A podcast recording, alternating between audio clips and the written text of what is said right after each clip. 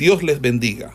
Reciban un cordial saludo por parte del Ministerio El Goel y su centro de formación, quien tiene el gusto de invitarle a una exposición de la palabra de Dios en el marco del programa de formación de biblistas e intérpretes de las Sagradas Escrituras.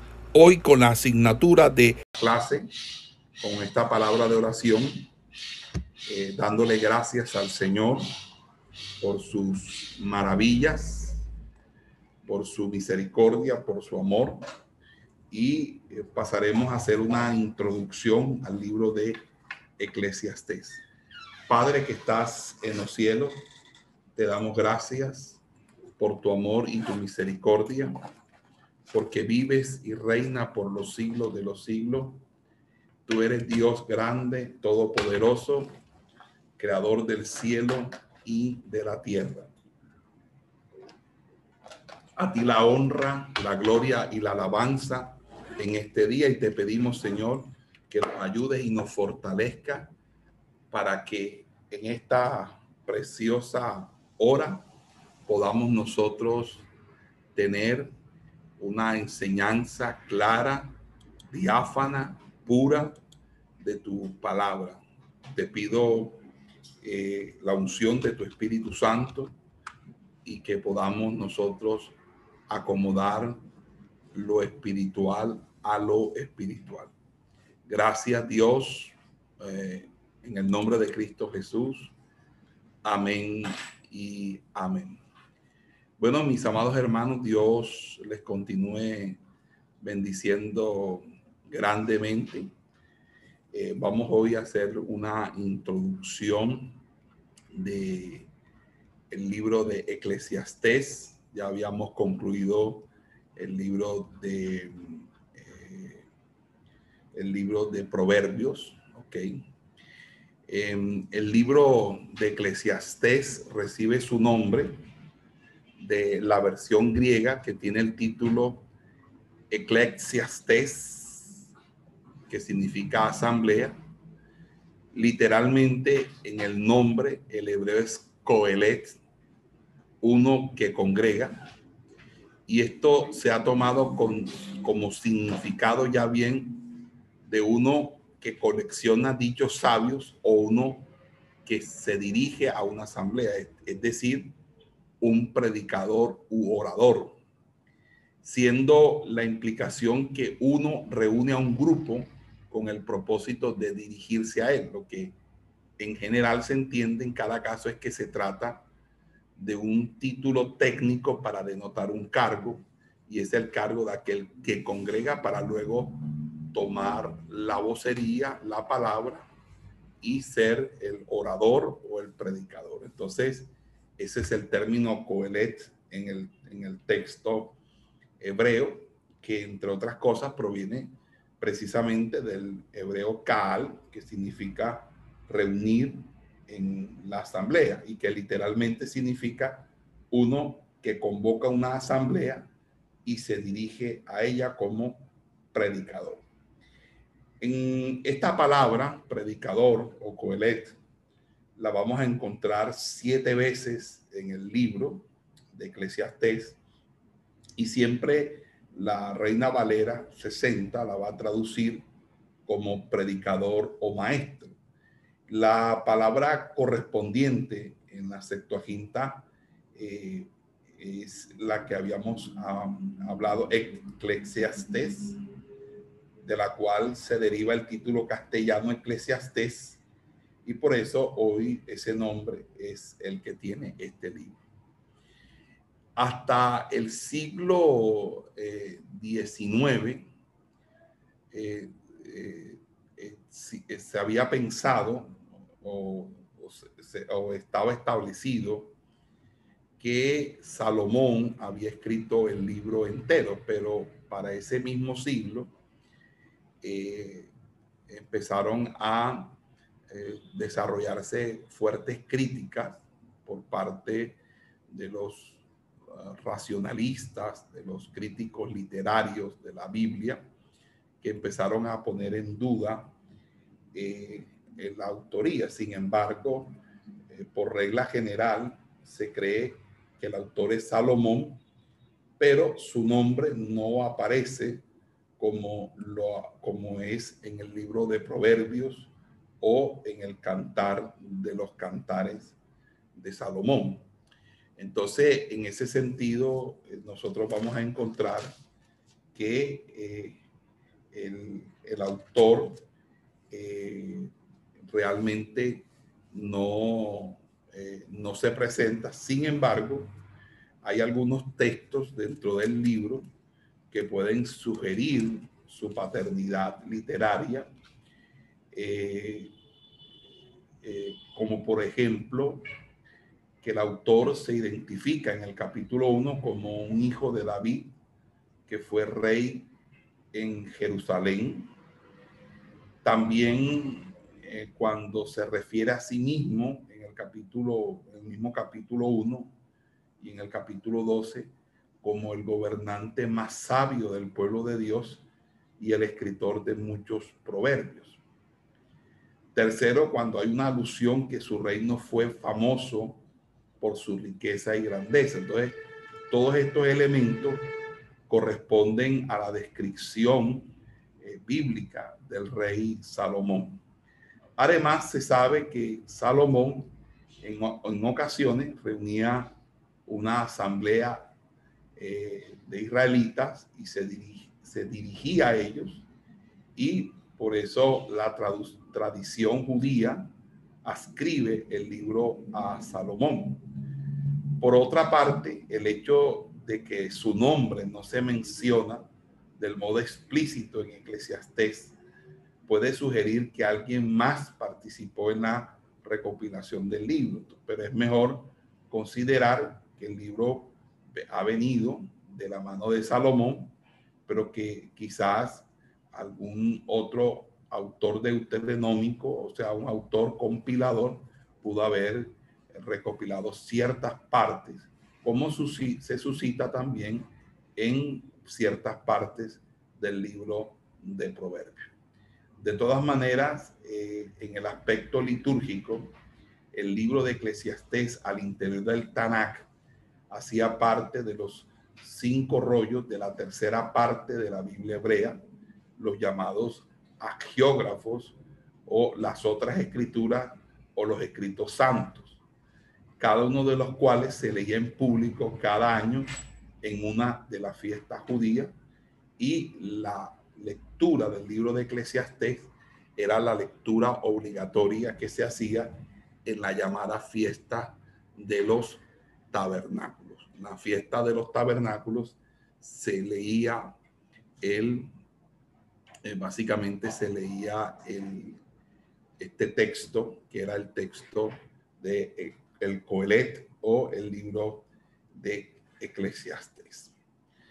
Según la misma tradición judía, Salomón escribió el Cantar de los Cantares durante su juventud Proverbios lo escribió eh, en su edad adulta, pero Eclesiastés lo hizo durante su ancianidad, durante los últimos años de su vida.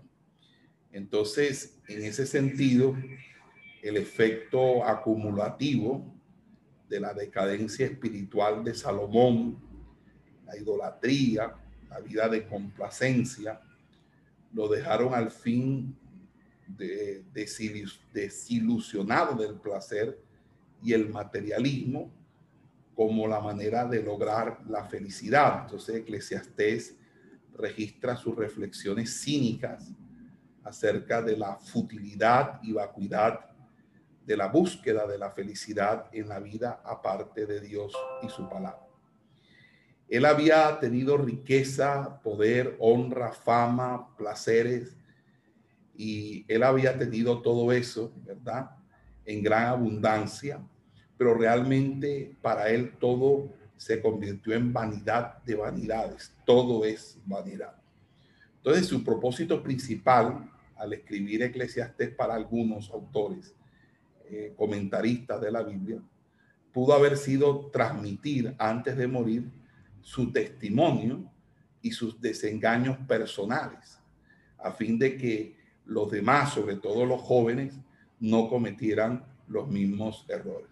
él confirma para siempre la absoluta futilidad, efimeridez de basar los valores personales de la vida, en las posesiones que, nosotros tenemos en esta tierra y en las ambiciones personales. Aunque los jóvenes sí deben disfrutar de su juventud, lo más importante es hacerlo con mucha responsabilidad, sin olvidar consagrarse al Creador y sobre todo asumir con mucha reverencia el temor a Dios y guardar sus mandamientos, porque ese es el fin de todo discurso.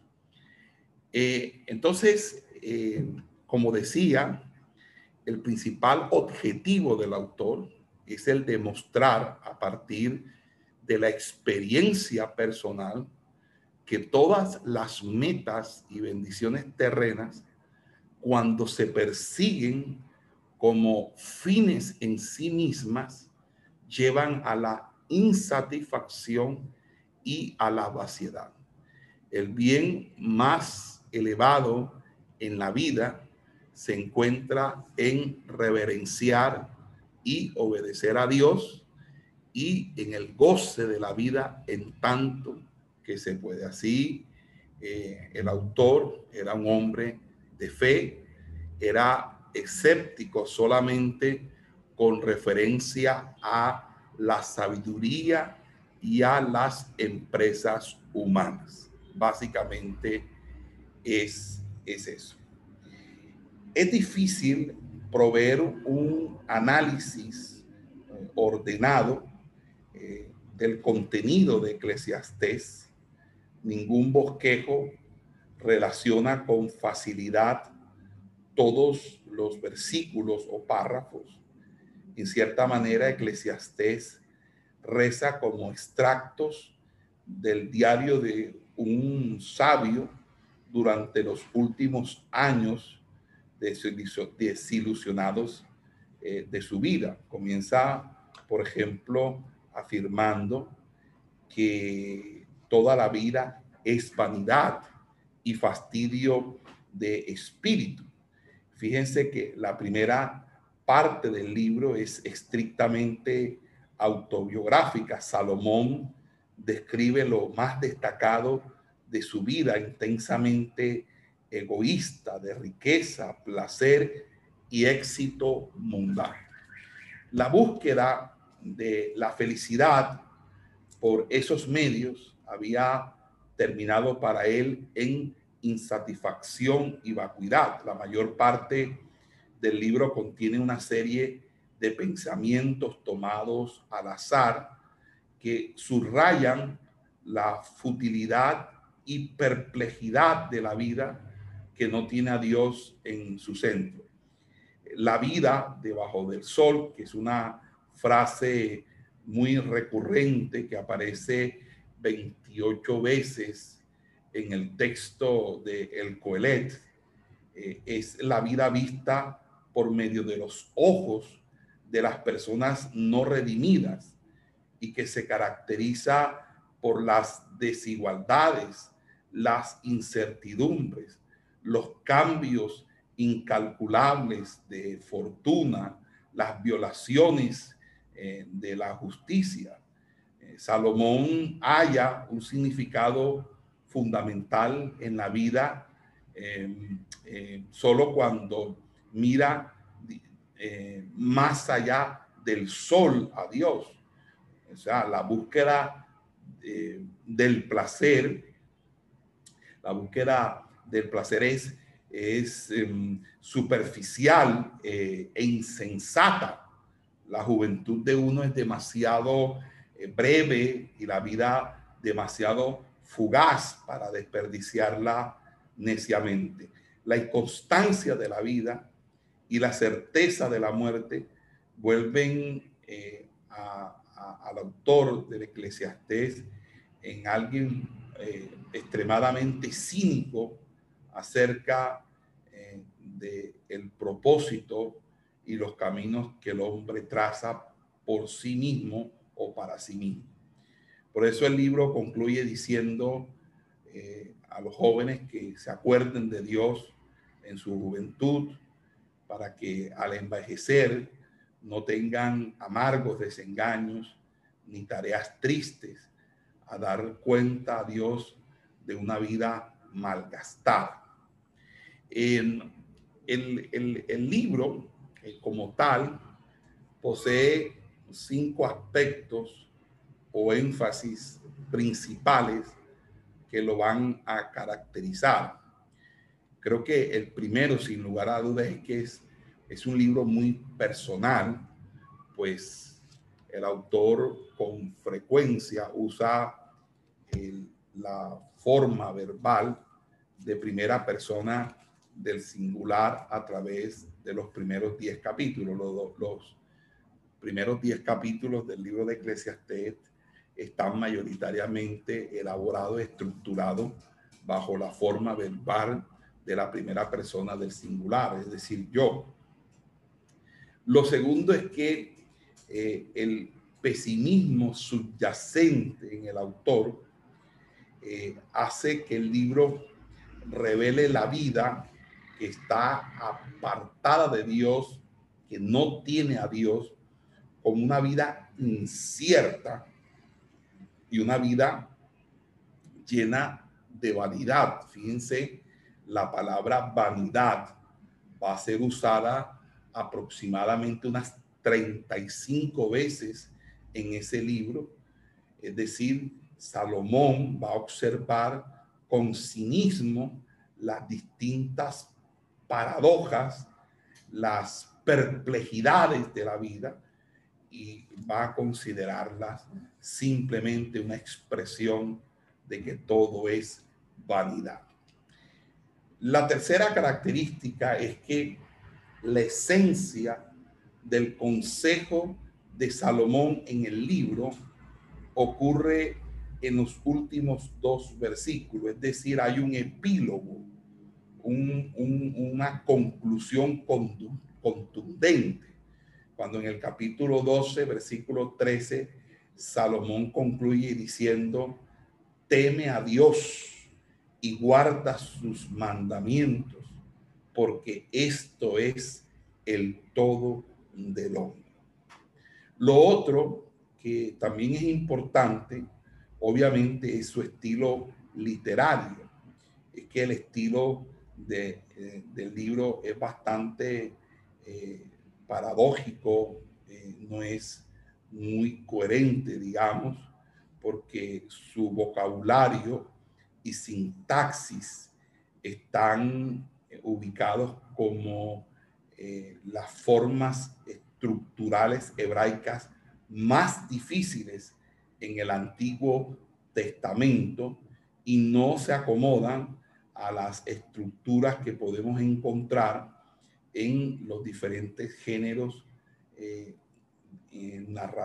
narrativos, proféticos, sapienciales, poéticos, porque de una manera u otra no se acomoda con facilidad a ninguna de estas formas particulares de la literatura hebrea, lo que hace muy sui generis, muy específico, muy especial este libro, que sigue siendo un libro poético, porque obviamente hay un trazado en, versos, hay un trazado que da cuenta de las reglas de la estructura poética hebraica. Sin embargo, sigue siendo muy peculiar su manera, su forma, su estilo. Y por último, eh, eh, hay una alegoría muy diciente y muy pintoresca acerca del envejecimiento de la persona cuando habla en el capítulo 12, versículos 2 al 7. Entonces, eh, fíjense que eh, aunque eh, hay un solo pasaje de Eclesiastés que se cita en el Nuevo Testamento en Romanos 3.20, Romanos 3.10, cuando habla de la universalidad del pecado, podemos encontrar alusiones de Eclesiastés en otros textos como segunda de Corintios, segunda de Tesalonicenses o primera de Timoteo. Allí también podemos decir que Jesús recalcó la conclusión del autor acerca de la futilidad de la búsqueda de posesiones mundanas cuando dijo que no se deben acumular tesoros en la tierra, ¿verdad? Y tampoco que no tiene sentido ganar todo el mundo si se pierde el alma. Entonces, el tema de Eclesiastés es decir, que la vida aparte de Dios es vanidad y futilidad, prepara la escena para el mensaje de la gracia del Nuevo Testamento. Entonces, gozo, la salvación y la vida eterna vienen solo como un regalo de Dios. En ese sentido podemos ver los rastros, las huellas eh, que ha dejado el texto de Eclesiastés en la literatura sapiencial y en el pensamiento hebreo del Nuevo Testamento. Entonces, de varias maneras, este libro preparó el camino para la revelación del Nuevo Testamento a la inversa, con sus referencias a esa futilidad de la vida, a la certeza de la muerte. Pero fíjense que como el hombre más sabio del Antiguo Testamento fue incapaz de hallar respuestas satisfactorias a los problemas de la vida mediante esa búsqueda de placeres egoístas y acumulación de conocimientos. En cambio, se debe buscar en la respuesta de aquel que, de quien el Nuevo Testamento dice, aquí hay alguien que es más que Salomón. Estamos hablando de la persona de Jesucristo, que Pablo dice, hablando en Colosense capítulo 3, versículo 23, en quien están escondidos todos los tesoros de la sabiduría y del conocimiento. Amén. Eso es obviamente la introducción que nosotros podemos eh, desarrollar o hacer sobre la base de este texto, que me parece un texto muy eh, interesante eh, y que una que es bastante importante. Ahora bien, nosotros no podemos confundir el libro de Eclesiastés con un texto deuterocanónico que aparece en las, en las Biblias católicas, un texto espurio, un libro apócrifo que se llama el eclesiástico. Una cosa es el libro de Eclesiastés y otro es el eclesiástico, porque una cosa es el Coelet y otra cosa es el Siracida, porque esa es el otro, otra manera de reconocer el eclesiástico, ¿verdad? Entonces, en ese sentido, pues, no confunda el libro de eclesiástico que usted lo va a encontrar en las Biblias eh, católicas con eh, el, libro de Eclesiastes, que es un libro que sí se encuentra dentro del canon de las Sagradas Escrituras. Em, en ese orden de idea, quisiera iniciar haciendo una introducción, revisando con ustedes el capítulo primero del libro de Eclesiastés, eh, porque ese capítulo me parece sumamente interesante. Sin embargo, también tenemos que agregar que este libro tiene una importancia eh, bastante, eh, digamos, para este tiempo, precisamente porque es un libro que se opone totalmente a la llamada teología de la prosperidad, porque es un libro que realmente eh, eh, como parte integral de la literatura sapiencial de la Biblia, eh, nos intenta responder a una pregunta ética muy importante en la existencia y es de qué le sirve a las personas hacer el bien o el mal si al fin de cuentas todos llegan al final a la muerte. Entonces, o sea, ¿de qué sirve hacer el bien y el mal si igual todos vamos a morir? Entonces, el autor de esta obra responde a esa, a esa interrogante moral, en primer eh, lugar, con, eh, asumiendo ese dilema, y en segundo lugar, con la afirmación sabia que el temor a Dios y el guardar los mandamientos divinos son el fundamento indispensable, ¿verdad? Pero también la respuesta eh, o explicación a los grandes problemas del ser humano. Entonces, aquí no es que nosotros tengamos eh, una vida próspera, ostentosa, rica de muchos bienes materiales, porque hoy lo que se predica es un evangelio completamente materialista, apegado a esta vida y a este mundo. Y eso no significa entonces que nosotros queremos enseñar una, pobreza franciscana, sino que estamos diciendo que eso no debe ser la razón de ser del mensaje ni de la predicación. Nosotros deberíamos concentrarnos en elementos que están más a la altura de nuestra relación y compromiso personal con Dios, de cómo nosotros nos aperturamos, nos abrimos a Dios y para Dios. Entonces, fíjense que en ese sentido hay una dificultad de comprensión que eh, presenta esta obra para muchas personas en este tiempo, porque es un libro que no resulta cómodo, eh, porque en ese sentido eh, hay una serie de elementos que nos disgustan.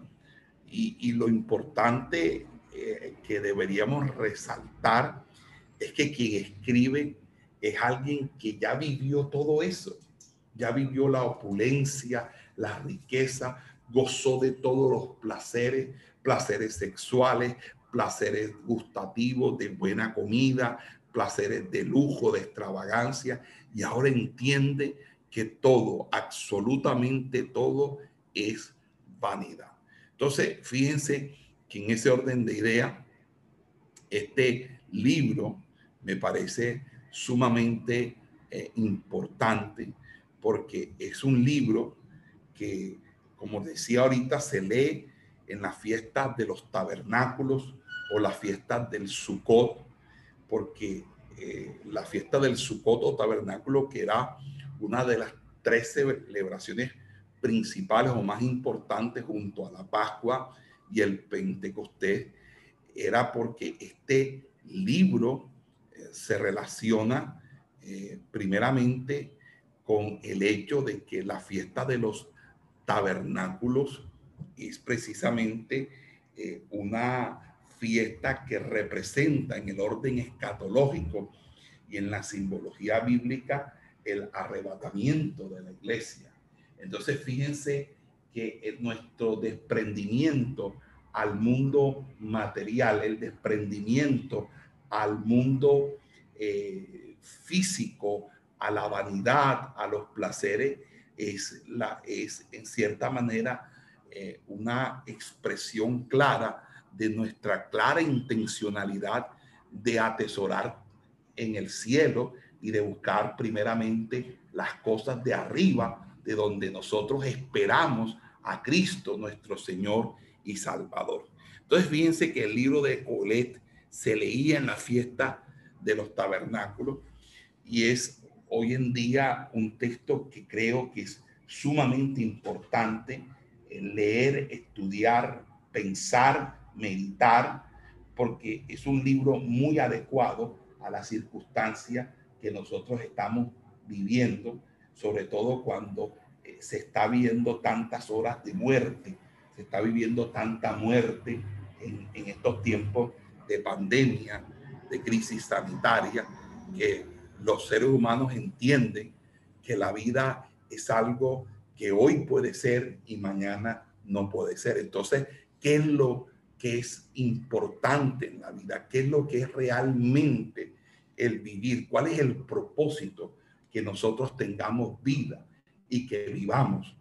¿Y qué importancia tiene el que nosotros contestemos a esas preguntas fundamentales de la vida y la existencia frente al hecho de la muerte, que todos en algún momento podemos morir, aún dentro de la filosofía occidental, el tema de la muerte ha sido un tema que ha sido tratado por diversos autores, eh, por el cual la muerte se erige, por ejemplo, como aquella posibilidad que imposibilita toda posibilidad, porque luego de la muerte cesa toda posibilidad alguna.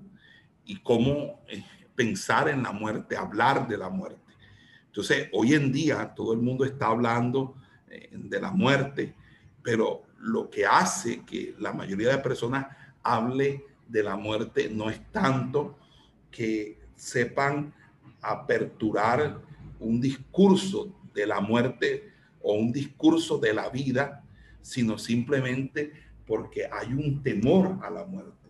Y ese temor a la muerte es parte de la incertidumbre que produce y engendra en nosotros la vanidad. Nosotros somos vanidosos, nosotros estamos colmados de vanidad. Hay muchas cosas que simplemente hacen parte de la vanidad, del narcisismo del hombre, pero que el hombre se acalla frente al hecho de la muerte porque le teme a la muerte. Pero cuando usted recibe la verdad de Cristo, cuando usted recibe la verdad del Evangelio del Señor, usted se encuentra a un paso más allá de la muerte, porque la muerte es sorbida en victoria. Y para usted el vivir y el morir es Cristo y aún el morir es ganancia.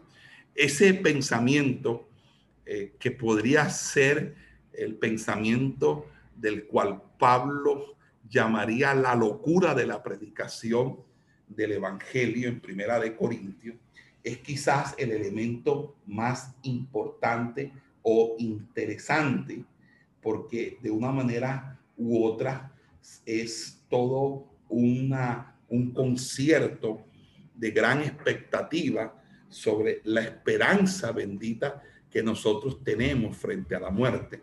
Por eso Pablo, escribiendo en Tesalonicenses, dice que nosotros no debemos estar tristes frente al fallecimiento como aquellos que no tienen eh, esperanza, porque si creemos que Jesús murió y resucitó así también, Jesús traerá consigo a los que durmieron con él o durmieron en él. Entonces, en ese sentido, creo que es sumamente importante el libro de Coelet.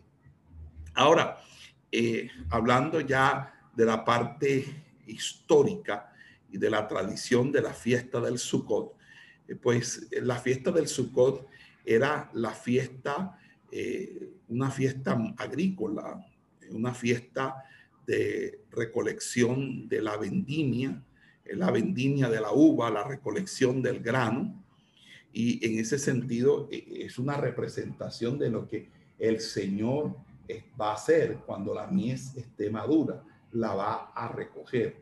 Dios viene por su pueblo, Dios viene por su iglesia. Por eso la Biblia nos dice, alentaos los unos a los otros con esta palabra. Así que mi hermano, póngase en esta dimensión del espíritu de tener esperanza y llenarse su vida de, la, de esperanza, porque para usted la muerte no será una desgracia, la muerte será una victoria. Y en ese orden de ideas hay algo que me parece interesante, y es que también la fiesta del Sukkot ponía de relieve ese componente de recordar el peregrinaje por el desierto del pueblo de Israel desde Egipto hacia la tierra prometida en la cual habitaron en tiendas de campaña. Y recuérdese que nosotros en el arrebatamiento lo que vamos a hacer es una peregrinación de siete años, pero nosotros volveremos nuevamente a la tierra porque el objetivo primordial de Dios es que nosotros vivamos en cielo nuevo y tierra nueva, es decir, que nosotros estemos en esta tierra porque el hombre fue creado para vivir en esta tierra. Entonces, me parece muy, muy bonito este libro, muy interesante, muy importante. Y fíjense que la autoridad canónica del libro no fue muy cuestionada entre los estudiosos judíos ni tampoco entre los cristianos, porque parece ser que desde un principio el libro cayó muy bien, aún en el siglo segundo antes de Cristo, ya hay evidencia de que eh, del reconocimiento que en los diálogos epistolares que sostuvieron los rabinos de ese entonces, ya se tenía este libro como un libro eh, muy significativo e importante y por eso se, se hacían estas, eh, se leía, se hacía lectura pública en esta fiesta del Sukkot o la fiesta de los tabernáculos.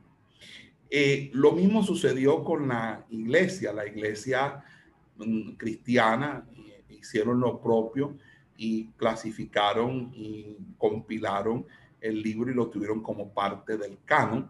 Inclusive los fragmentos del libro de Eclesiastés que se encontraron en los hallazgos del Qumran ponen de manifiesto las virtudes del texto hebreo que no presenta problemas mayores de crítica textual, es decir, que mm, mm, eh, en, los rollos del Mar Muerto el texto es impoluto, es decir, no, hay, no ha habido una, un cambio en el texto tal como nosotros lo conocemos, lo cual da, nos habla de la fidelidad y, de la autenticidad del texto eh, que nosotros tenemos y que, del cual sirve para la traducción al español en las versiones eh, que nosotros tenemos actualmente.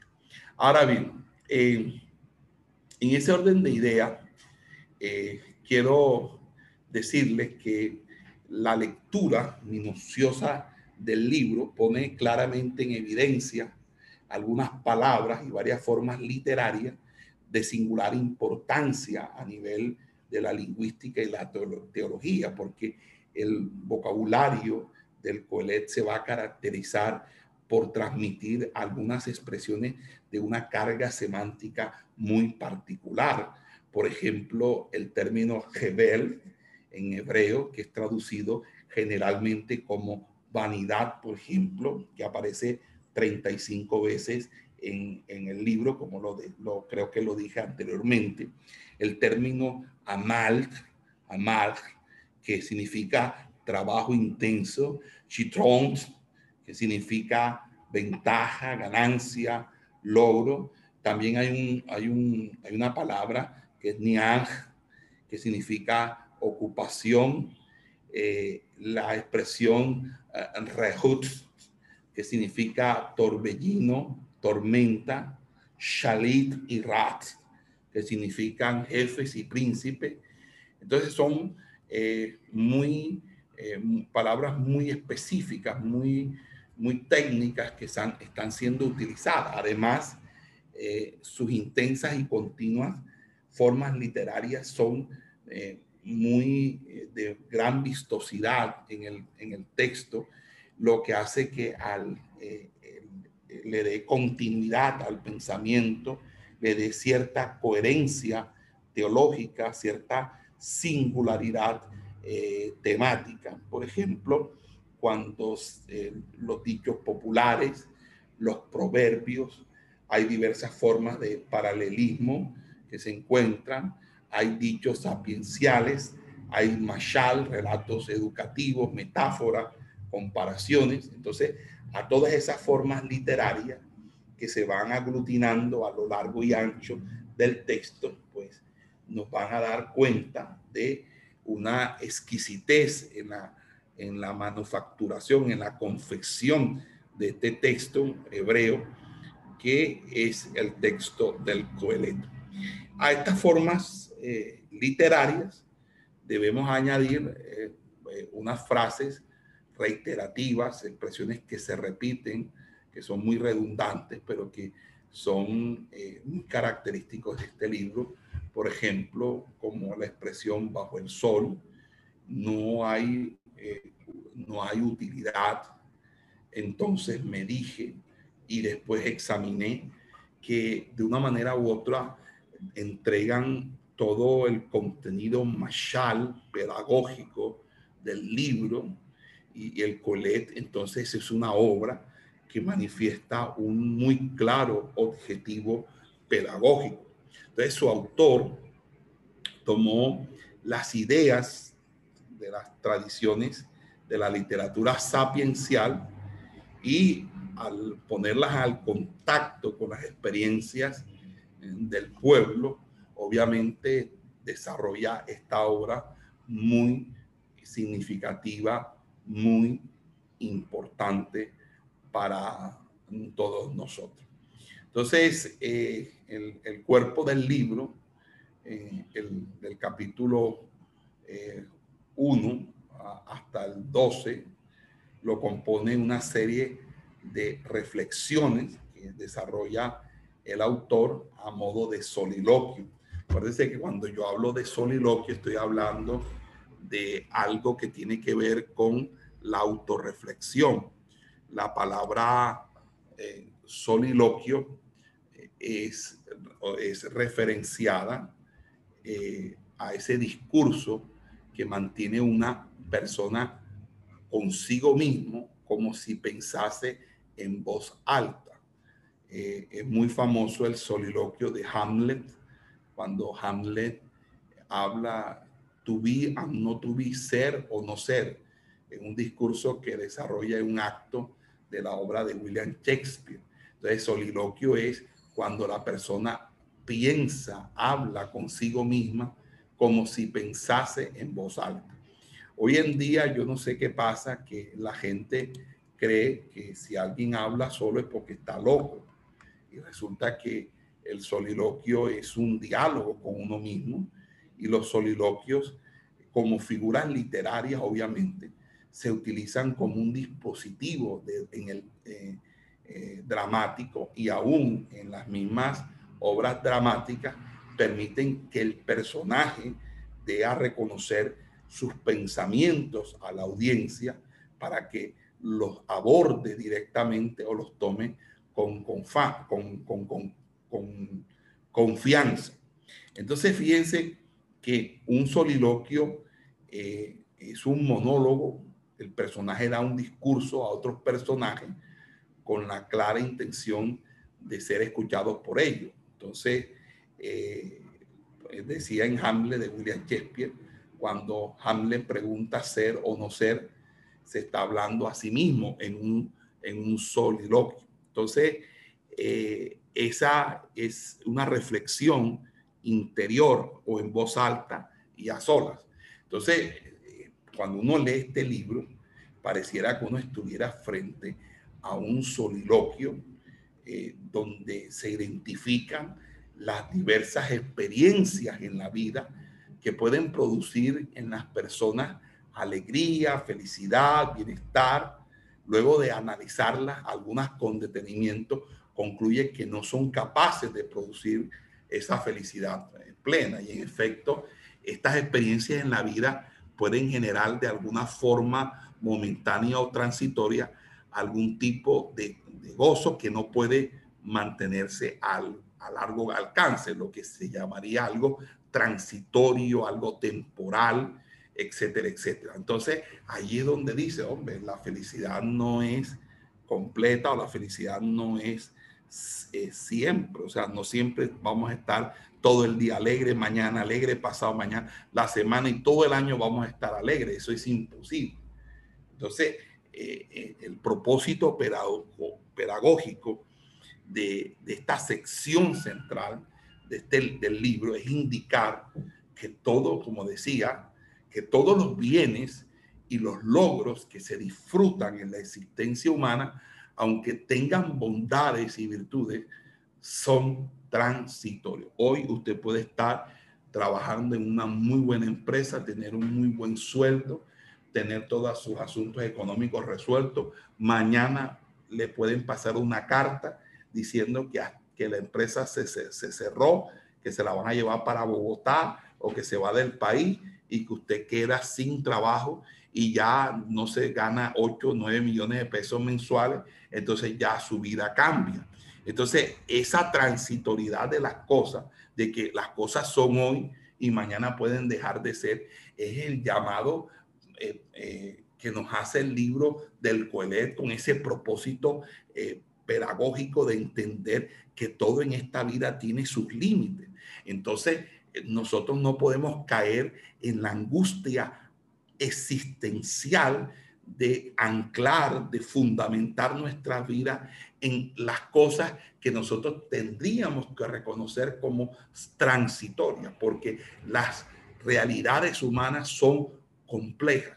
Por lo tanto, nuestro asidero, nuestra fortaleza no, no debería estar eh, superpuesta o eh, definida o sostenida sobre la base de nuestros logros materiales o de nuestra, de nuestra buena fortuna, sino que debería de haber algo más allá que sobrepase los límites de la temporalidad. Y entonces es donde el autor va a señalar claramente que son los mandamientos de Dios, porque el mandamiento que proviene de Dios, que es su palabra, la palabra que es de Dios, goza de esa atemporalidad. La Biblia lo dice, sécase la flor, eh, marchítase la flor, sécase la hierba, mas la palabra de Jehová permanece para siempre. Cielo y tierra pasará, mas su palabra no pasará. Hermano, la juventud pasa. Usted puede ser la mujer más bonita, la mujer más linda y creerse la reina de la iglesia, pero cuando tenga 50 o 60 años, ya usted no va a tener la misma belleza ni la misma gracia, porque la juventud se ha pasado. Y si usted no aprovecha la juventud, hermano, en cosas útiles, entonces realmente usted, por eso es importante que las personas cuando están jóvenes deben prepararse y prepararse sobre todo en el conocimiento de la palabra de Dios. Deben hacer su instituto bíblico, deben hacer su centro de formación, porque después cuando estén grandes no lo pueden hacer, porque uno, uno tiene la cuestión de que no, es que está estudiando bachillerato, bueno, termina el bachillerato, no, porque está estudiando universidad, eh, bueno, entonces ya está estudiando universidad, termina, no, porque ahora está buscando trabajo. Bueno, entonces ya no puede formarse porque está buscando trabajo. Después, no, no, ahora se quiere casar. Bueno, está buscando matrimonio. No, ahora porque se va a casar. Después, no, porque ahora eh, está casado. No, porque ahora la mujer está embarazada porque eh, tienen hijos. Y entonces cuando usted viene a ver, usted pasa toda su vida y nunca le sirve a Dios porque nunca Dios fue lo primero. Y todo es transitorio. Usted le dedica toda su vida a sus hijos y sus hijos mañana se van de la casa, se casan, se van y usted se queda. ¿Qué le queda a usted? Entonces, lo que dice eh, el Coelet es interesante porque la vida es complicada y difícil y presenta desafíos que sobrepasan los límites de la comprensión. Entonces, hay tanta inestabilidad y cuando hay tanta inestabilidad, podemos llegar a ser igualmente inestables. Por lo tanto, lo único que le da peso a nuestra vida y estabilidad es que temamos a Jehová y guardemos sus mandamientos. Amén. Entonces, en ese análisis que el Coelet hace de la vida, de su dinámica, Coelet evalúa las contribuciones y contradicciones de la ciencia y el conocimiento. En el Coelet hay un análisis de la naturaleza, y, una y, también de los diversos placeres humanos, pero también hay una exposición de las angustias, de las dificultades, de los esfuerzos personales. También podemos ver en el colegio unas reflexiones ponderadas en torno a las riquezas, a la sabiduría, a la virtud. Cada una de estas precisamente en esas eh, eh, secciones de las que podríamos hablar o estaremos hablando en el de, curso de nuestra, de nuestra exposición secuencial que vamos a tener en esta materia. Entonces, fíjense que en ese orden de ideas, como les decía, en, en, esa, en ese epílogo que nosotros eh, vamos a encontrar en, el capítulo 12, ¿verdad? Del, versículo 9 al 14, hay dos partes que me parecen supremamente importantes, que deberíamos revisar y que, debería, que deberíamos evaluar muy profundamente. Y es como el, autor revela el corazón, revela, el, se revela desde su corazón una conclusión teológica, cuando dice hay que temer a Dios aunque la naturaleza y las complejidades de, la vida superen los bordes de la comprensión. Es decir, aunque seamos superados por los, las complejidades que tiene la vida, nosotros debemos mantenernos firmes en nuestro temor de Dios, porque ese temor de Dios se va a relacionar precisamente con el cumplimiento de los mandamientos de Dios y de vivir bajo un sentido de fidelidad a Dios, de constancia a Dios, de perseverancia en Dios. Pero también hay una segunda parte de ese epílogo muy importante y se afirma es que todo lo que hagan las personas será de una manera u otra evaluado por Dios, que es una forma de poner en relieve la soberanía divina y brindarle a, a, las personas un sentido de esperanza de que todo lo que nosotros hagamos en esta vida le vamos a tener que rendir cuentas a Dios, sea bueno o sea malo. Y esto es importante porque de esta forma el temor a Dios, que es un valor de gran importancia teológica en la vida del pueblo de Israel, cobra eh, eh, este, eh, es, se hace vital, se hace vital porque allí hay una nueva dimensión en el mensaje del, del pues está descubriendo y afirmando cuál es el sentido último de la existencia. Y también nos está diciendo cuál es la seguridad que emana de la capacidad y voluntad divina de intervenir en medio de las realidades de la vida. Entonces, este es un libro profundo, mis amados hermanos. Para el Coelet, el temor a Dios no es una respuesta ingenua o servil a los valores promulgados por alguna religión. Al contrario, para el Coelet el temor a Dios es el resultado de una reflexión crítica, de un producto, de un análisis sobrio el fruto de una evaluación sosegada de la existencia, donde entendemos que los mandamientos de Dios tienen un contenido de sabiduría incalculable para nosotros poder direccionar nuestra vida. Es que no hay algo más sabio que hacer las cosas tal como nos lo enseña la Biblia, de tomar decisiones en nuestras en nuestra vida y en las áreas de nuestra vida conforme al precepto de la palabra. Y por mucha disquisición que usted quiera hacer, por mucha, por mucho discurso o desarrollo de alguna discursividad que quiera usted hacer para justificar su egocentrismo, su narcisismo, sus decisiones precipitadas, sus decisiones inconsultas con Dios, eso de una manera u otra no tiene peso y es completamente implosionada, es completamente desmenuzada con el hecho de que todo lo que usted construye sin Dios tiende a caer como la torre de Babel, tiende a caer como las torres gemelas. Pero usted tiene que entender algo y es que cuando nosotros hacemos las cosas y tomamos las decisiones conforme a la voluntad de Dios, eso nos va a permitir descubrir la intervención que Dios hace en medio de nuestra realidad humana. Porque si algo invita a que Dios esté presente en nuestra vida e intervenga a favor de nuestra vida, es hacer las cosas conforme a la voluntad de Él, a la voluntad de Dios. Y esas intervenciones, mis amados hermanos, a veces son difíciles de identificar. No sabemos cómo Dios está operando, pero si mantenemos nuestra fe, aún en el silencio que nosotros percibamos de Dios, tenemos la confianza de que Dios está actuando a favor de nosotros.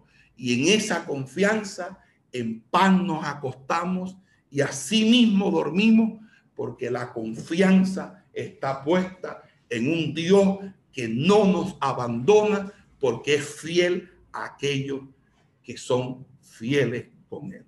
Él preserva en completa paz todo aquel que, cuyo pensamiento en Él persevera. Eso es la palabra del Señor porque el temor de Dios lo que nos produce a nosotros es ser humildes y temblar ante su palabra. Ahora bien, para terminar ya, eh, hablemos un poco de la teología que se expone en el libro de Coelet. Y, es que en la enunciación de sus postulados, eh, el, libro no recurre a los temas tradicionales de la teología bíblica veterotestamentaria. Por ejemplo, usted no va a encontrar en el Coelet por el, amor de Dios por Israel, ese tema, o la singular elección de Israel como pueblo de Dios, o va a encontrar el tema de la alianza, verit o pacto que se vincula oficialmente a Dios con Israel. No hay una teología nacional o una teología del pueblo, sino que hay unos elementos muy personalísimos. Las preocupaciones del Coelet son otras. Se fundamentan no en las tradiciones antiguas del pueblo y especialmente el dogmatismo o la dogmática en términos positivos, obviamente estoy utilizando el, el concepto de la Torá y obviamente de su, de, su, de su implícita alianza, sino más bien las preocupaciones del Coelet giran en torno a la comprensión del sentido de la vida, el significado último de la existencia el entendimiento de las experiencias que tienen las personas y la naturaleza del tiempo. Entonces, eh, Eclesiastés aborda cada uno de estos muy importantes asuntos, no desde una perspectiva especulativa o filosófica, ni tampoco existencialista, como algunos anacrónicos quieren hacer ver que el libro de Eclesiastés es un libro existencialista, como si fuera un escrito de Kierkegaard o de Miguel de Unamuno o de Jean-Paul Sartre. No, no es sartrismo, no es kierkegaardismo ni unamanismo, no es unamuno. Esto es simplemente una teología que se articula en una práctica, en un contexto, en una pertinencia por simple observación del sentido común. Entonces, el Coelet presenta aquí sus reflexiones que desprenden del análisis de la vida y no de, de una teoría abstracta o de difícil aplicación, Aún fíjense la perspectiva práctica cuando se propone el tema del temor a Dios. Cuando, eh, esa respuesta eh, es es fundamental a las complejidades y a los sinsabores de la existencia humana. Que Dios no está al margen de la vida, sino que es testigo continuo de las acciones y decisiones de las personas. Entonces, el temor a Dios es precisamente ese, ese elemento perseverante y preservante de que nuestras decisiones mantengan en cierta sintonía el acompañamiento de Dios para que Él intervenga oportunamente en nuestras vidas a favor. Y fíjese que esa gran afirmación teológica del temor a Dios es que impide que nosotros podamos tener una interpretación escéptica, materialista, fatalista o, o depresiva del Coelet como algunos otros afirman de esa manera. Entonces nosotros lo que vamos a, observar es que ese temor a Dios presupone conocimiento de su voluntad, reconocimiento de la capacidad de intervención de Dios en nuestras vidas, de una manera de responder a los desafíos que se pueden presentar en la vida, siempre de la mano de Dios, porque para eso es el temor a Dios. El temor a Dios es nuestra ser consciente de no soltarnos de la mano de Dios. Como un niño no se suelta de la mano de su padre porque tiene miedo de cruzar una calle. Ahora, en ese orden de idea, pues creo que hemos terminado esta primera observación eh, del libro del Coelet y espero que este estudio haya sido de bendición para sus vidas y ministerio. Esperamos que este estudio haya sido de bendición para su vida y ministerio. A Dios sea la gloria. Este es el Ministerio El Goel, vidas transformadas para cumplir el propósito de Dios.